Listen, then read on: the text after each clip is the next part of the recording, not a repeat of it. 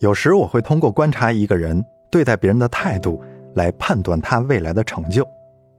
我发现生活中总有这么一种人，他们似乎很善于发现别人的缺点，很少夸赞别人。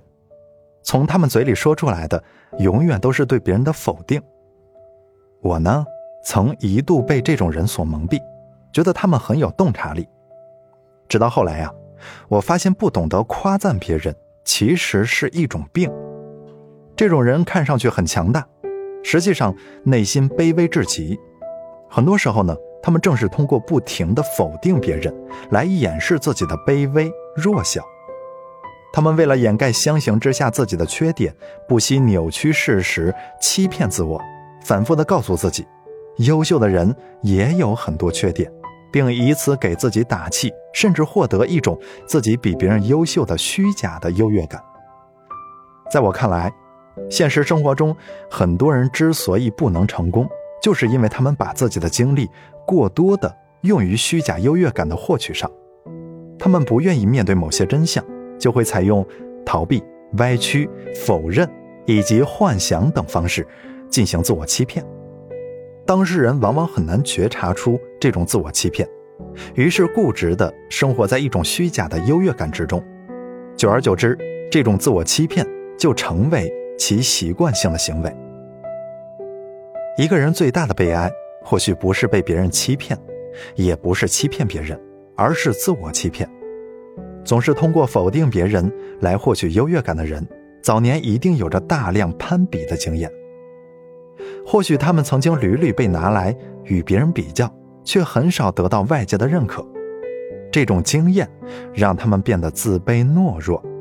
他们从这种负面的经验中习得了一种变态的行为模式。既然每次我都比不过别人，那干脆呀，率先找出别人的缺点，暴露别人的短处，让别人的长处显得不那么耀眼，这样啊，就不至于让自己太过难堪。习惯性的否定、鄙视别人，其实是一种自我保护的策略。有的人通过使用这种策略，能够形成一种我很强大的错觉。因为他们内心对自己有着太多的否定，急需要通过否定别人来获取积极的自我信念。相反，懂得肯定别人的人，一定在以往的经历中得到过外界的很多肯定，因此他们对自己没有过怀疑，也就不需要浪费精力去维护虚假的自尊。习惯性否定别人的人，时刻处于与别人比较的关系模式里。他们总是盯着别人，然后在内心不断的拿自己与别人进行比较。这种关注别人的倾向，让他们没有时间去审视自我、觉察自我的真正需求。从某种意义上来说，他们的一生都是在为别人而活着。如果你也是一个习惯性否定别人的人，那么你必须意识到，你时刻关注别人，并不是因为别人需要你，而是因为你需要别人。只是在理性上，你意识不到自己的目的，总是需要别人来帮助你确立自我。这说明你离不开别人这个参照物，对自己呢也并不了解。而那些被你关注的人，一定有其过人之处，值得你学习。你只是盯着别人的缺点，却忘记了一个简单的道理：别人的缺点跟你没有什么关系，倒是你自己的缺点跟你的关系很紧密。遗憾的是，习惯性否定别人的你，完全无视了这个道理。可能因为经历过太多的自我内耗，你已经没有充足的精力用来反思自己。你时刻处于一种自保的状态，防范自己被别人比下去。你总是盯着别人的缺点，而不思考自己有哪些可以提升的空间。你只顾着维持虚假的自我满足感。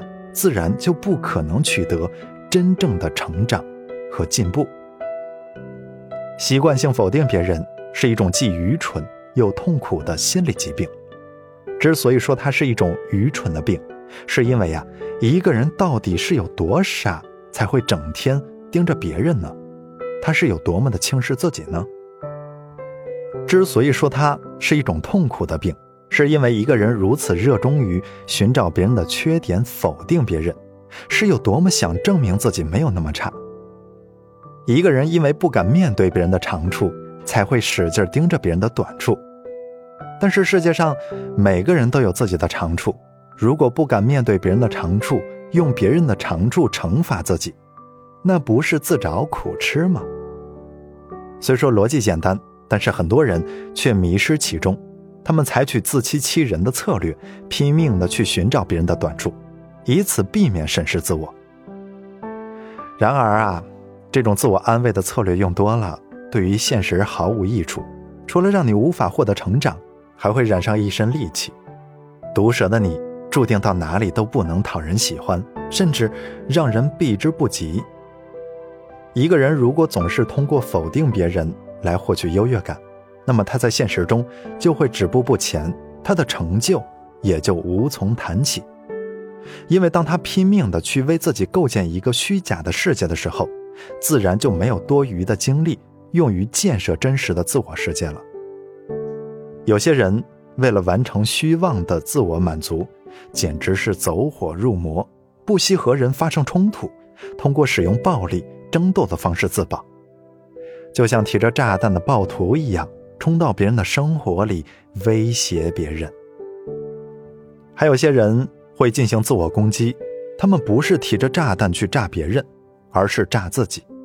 他们没有想过如何提升自己，而是陷入自虐的困境里，从而导致焦虑、社交恐惧，甚至抑郁。究其原因，都是关注别人太多，而关注自己太少。或者说，一直在用别人的坐标系审视自己。一个人的内心到底有多卑微，才会在别人身上寻找生存的空间呢？才会为了维持一个虚假的自我感觉而不惜投入血本呢？遗憾的是啊，在现实生活中，有太多的人洋洋得意于对别人缺点的觉察，他们的心智水平相近，彼此互相鄙视，互相找茬儿。互相寻找存在感，并且乐此不疲。心魔即障碍，心魔如果不除，人就很难获得幸福。一个人被心魔控制的程度，反映了他心智水平的高低，心理能量的强弱。很多时候，我们不能怪幸福离自己太遥远，而是因为我们自己心智低劣，所以才无法获得幸福。